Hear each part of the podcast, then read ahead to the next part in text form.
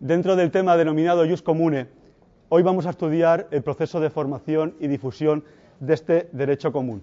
Como siempre, debemos de advertir que esta intervención no es más que una exposición breve y concisa del tema y nunca va a sustituir el estudio de las fuentes y manuales que se han referenciado en la unidad didáctica. Dentro del tema 2.3, Jus Comune, nos va a interesar hoy centrarnos en la formación y difusión de un derecho común. Para ello nos vamos a marcar dos objetivos. En primer lugar, delimitar, definir qué es jus comune, establecer el concepto y en segundo lugar, analizar el proceso de formación y difusión de ese derecho común. Para ello, la exposición va a tratar de articularse en torno a dos grandes líneas. Por un lado, vamos a centrarnos en la definición y en cómo se conforma, cómo nace ese jus comune, para a posteriori, una vez conocido qué es el jus comune y cómo se elabora, cómo surge, detenernos en el proceso de difusión de ese derecho común. Para entender el concepto, para saber qué es el jus comune, es necesario detenernos, aunque sea brevemente, en las circunstancias políticas, económicas y sociales de Europa a principios del siglo XII. Europa, en esas fechas, va a sufrir importantes cambios.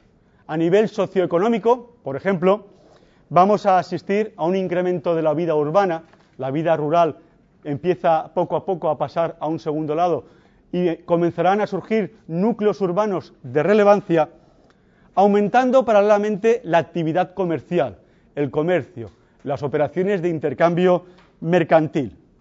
Al mismo tiempo, en Europa, en esas fechas, asistimos a importantes cambios de carácter político.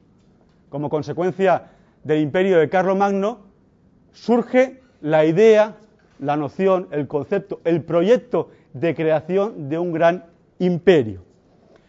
Como consecuencia de esos cambios sociales, económicos y políticos, es necesario adaptar el derecho a esas nuevas circunstancias. El ordenamiento jurídico medieval, el derecho alto medieval que hemos descrito en las lecciones anteriores, no nos vale, no sirve para adaptarse a esa nueva sociedad urbana y a ese proyecto de creación de un gran imperio. El derecho que mejor se adapta a ese proyecto es, sin duda, el derecho romano. Es un derecho, como bien sabéis, el derecho romano, para una sociedad urbana. Sin embargo, es cierto que el derecho romano, en sentido estricto, no puede aplicarse a la Europa de la Baja Edad Media y ese derecho romano ha de ser reelaborado, ha de ser adaptado a las nuevas necesidades sociales de la época. Y ese proceso de reelaboración, de adaptación, es la labor que van a desarrollar los juristas del jus comune o el llamado derecho común. Por eso, por este motivo, a la hora de estudiar, a la hora de definir qué es el jus comune, tenemos que entenderlo como aquella cultura jurídica resultante del entrecruce del estudio del derecho justinianeo, el derecho canónico y el derecho feudal. Este derecho no se funde en un único cuerpo, sino que por el contrario lo que consiste es en el estudio de todos esos ordenamientos jurídicos siguiendo una misma técnica, una misma metodología. Definido el concepto de jus comune, es necesario que nos detengamos en estudiar cómo surge, cómo se forma ese jus comune en el ámbito del derecho civil, del derecho justinianeo. Es necesario recordar cómo se articula la enseñanza universitaria en Europa hasta el siglo XI. En la Alta Edad Media, las universidades, el saber universitario es un saber enciclopédico.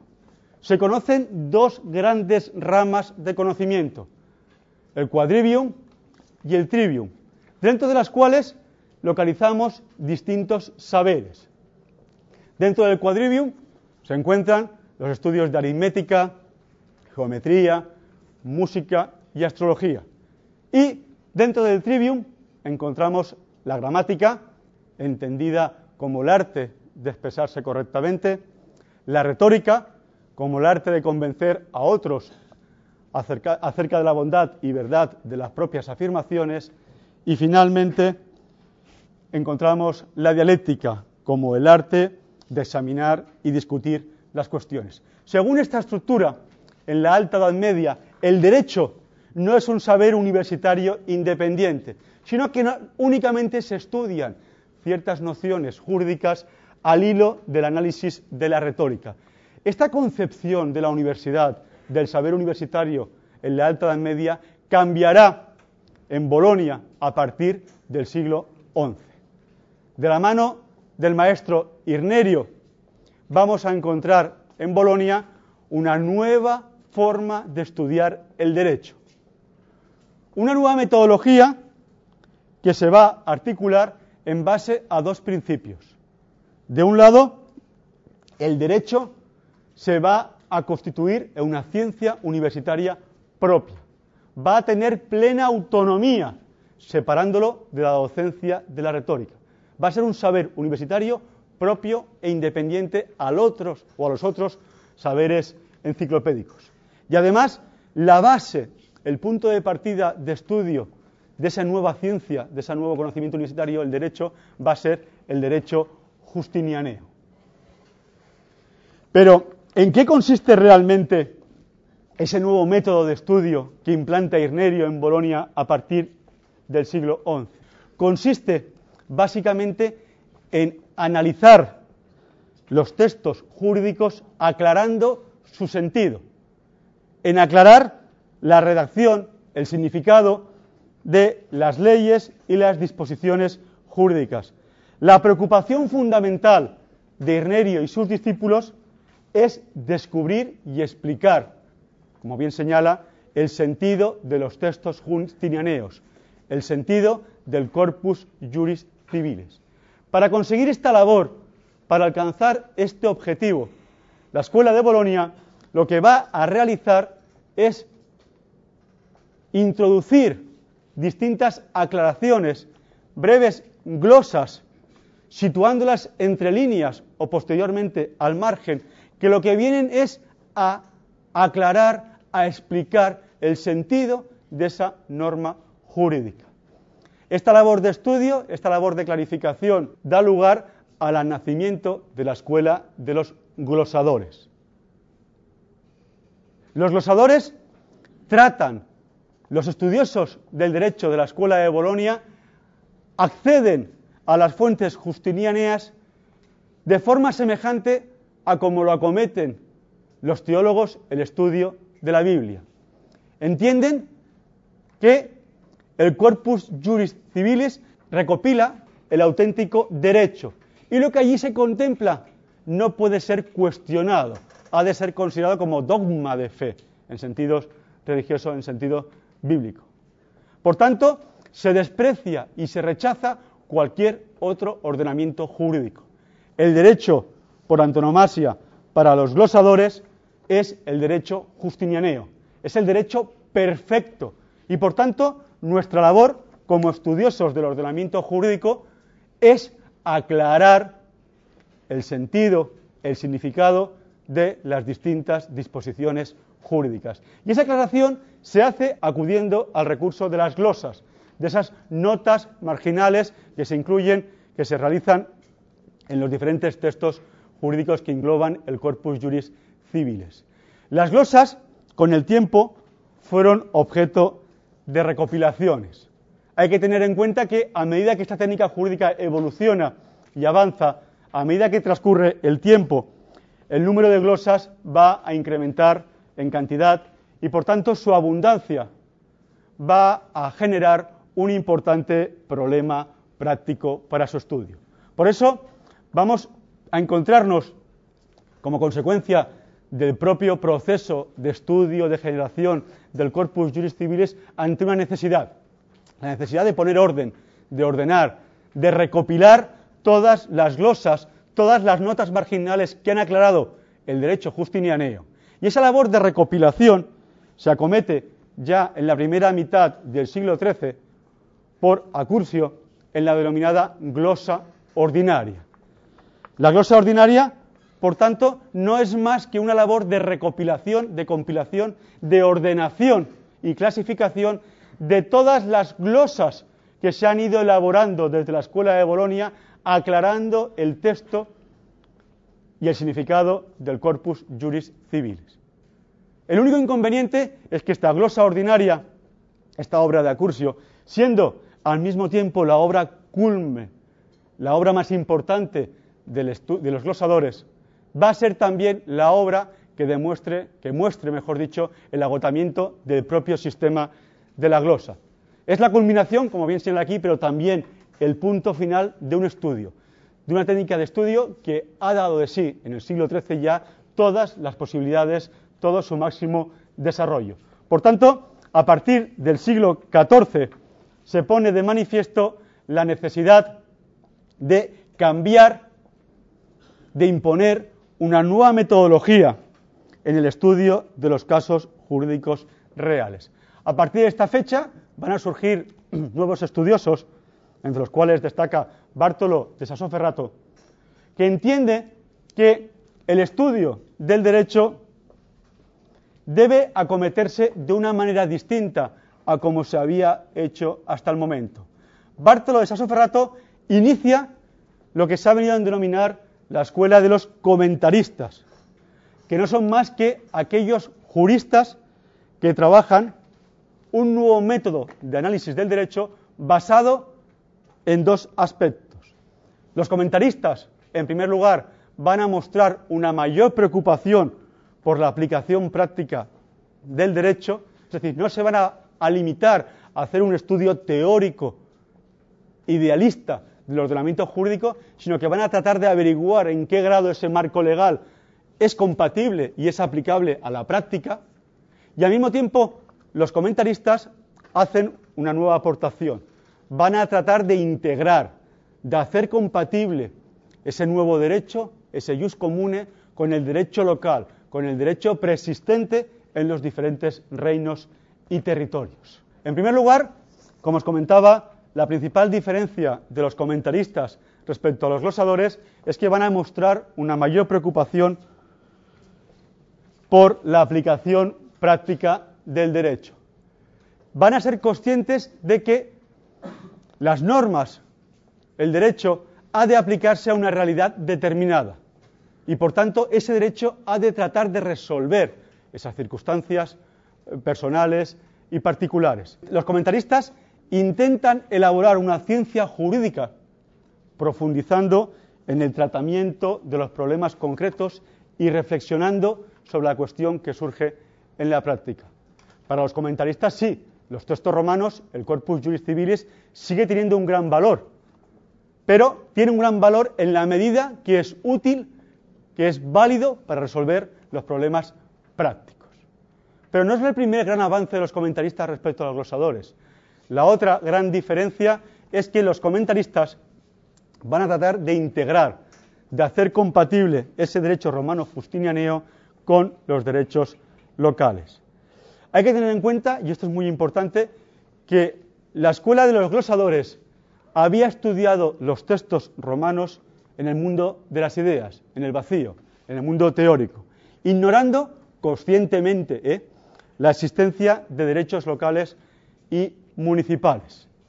Por el contrario, los comentaristas van a aceptar la existencia de esos derechos locales y municipales y van a tratar de integrar de hacer compatible ambos ordenamientos jurídicos, el jus comune con el derecho local o territorial. Y para ello lo que se hace es establecer un sistema de preferencia, un orden en la aplicación del derecho. Se reconoce la vigencia preferente en cada ciudad de su norma, de su fuero particular, pero al mismo tiempo se establece la vigencia subsidiaria y común para aquellos supuestos no contemplados en la norma local del jus comune, del derecho romano. Igual que hacen los glosadores y los comentaristas con el estudio del derecho justinianeo, Esa misma técnica de estudiar el derecho la vamos a encontrar en el derecho canónico. Para entender esta cuestión hay que tener en cuenta que a partir del siglo XII, una buena parte de las reformas de la Iglesia llevadas a cabo por el Papa Gregorio VIII van dirigidas a fortalecer el poder pontificio. Básicamente, ello conlleva dos importantes consecuencias en el ordenamiento jurídico canónico. En primer lugar, vamos a encontrar una tendencia a la unificación del derecho canónico, es decir, como ordenamiento jurídico común para toda la cristiandad. Y en segundo lugar, el Papa, en esa modificación del derecho canónico, se va a configurar como auténtico legislador supremo. El estudio y el análisis de ese derecho canónico se realizará siguiendo la misma técnica y bajo la influencia de los glosadores.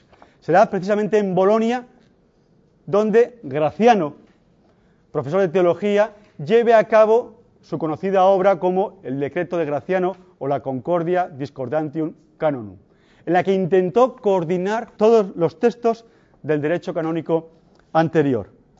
El Decreto de Graciano, curiosamente, no fue promulgado oficialmente, sin embargo, gozó de una enorme difusión y prestigio.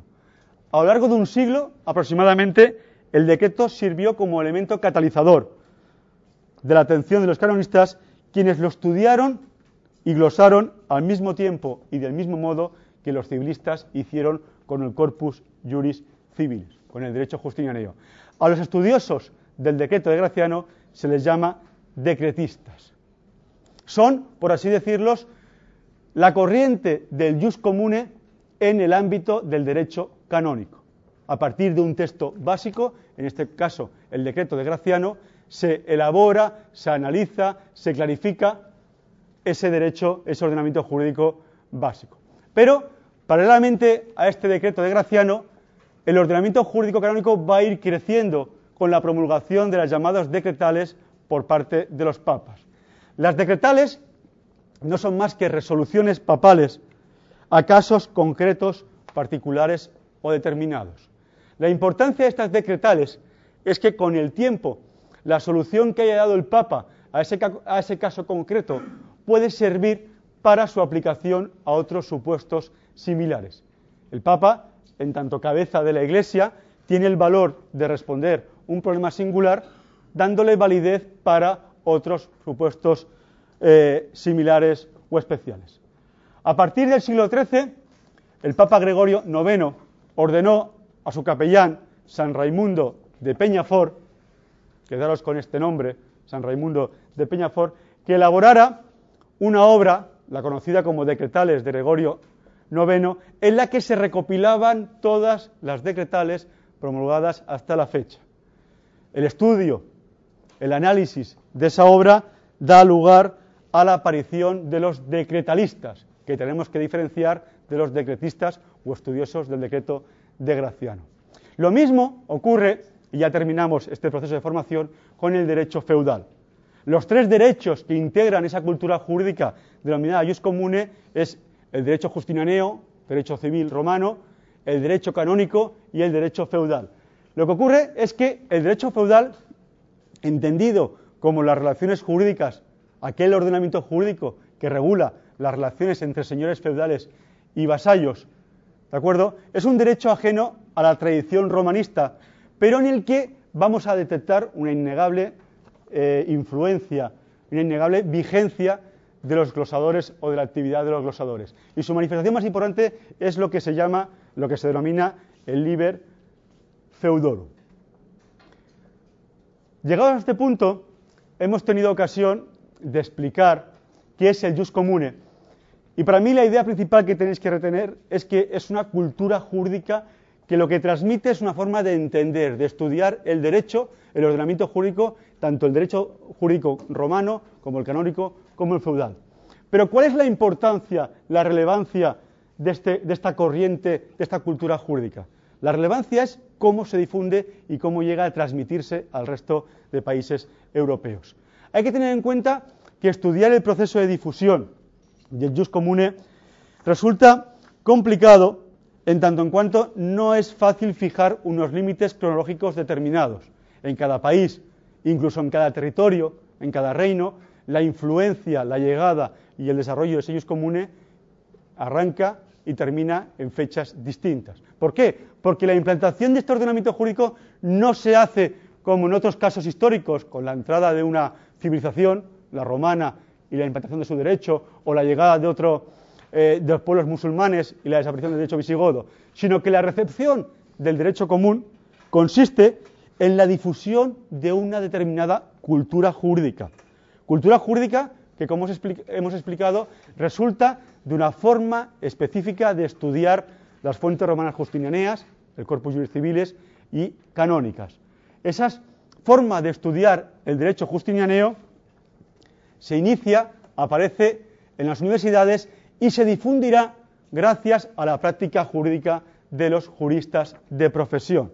Es decir, la difusión del jus comune se va a producir, aparecerá en Europa a finales del siglo XII, gracias a los estudiosos, gracias a los profesionales del derecho que, formados en Bolonia, una vez que regresen a sus países de origen, van a aplicar, van a legislar en su ordenamiento jurídico de acuerdo con los principios, con las bases, con las máximas del derecho romano justinianeo. De ahí la importancia en el proceso de difusión del jus comune de las universidades y de la proliferación, la generalización a partir del siglo XIX de centros universitarios en buena parte de Europa.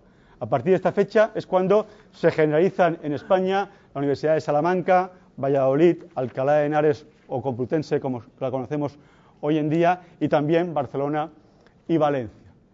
Como veis, hasta aquí he tenido ocasión de explicaros qué es el jus comune, entendido no como un ordenamiento jurídico en sentido estricto, sino como una corriente, una cultura jurídica, una forma de entender y estudiar el derecho, el derecho civil justinianeo, inicialmente con la escuela de los glosadores de Irnerio, una escuela que consiste en la técnica de aclarar el significado de los textos jurídicos mediante la utilización de glosas, de notas marginales. Técnica que será sustituida a partir del siglo XIV por los comentaristas, liderados por Bartolo de Sassoferrato, que tienen una concepción más práctica del ordenamiento jurídico y sí, estudian el corpus juris civile, pero en la medida que da solución a casos concretos y que puede ser aplicado, puede ser compatible, es integrado con los derechos, con los ordenamientos jurídicos territoriales o nacionales. Esa forma de estudiar el derecho que se aplica en el derecho justinianeo con el jus comune, también la vamos a encontrar en el derecho canónico.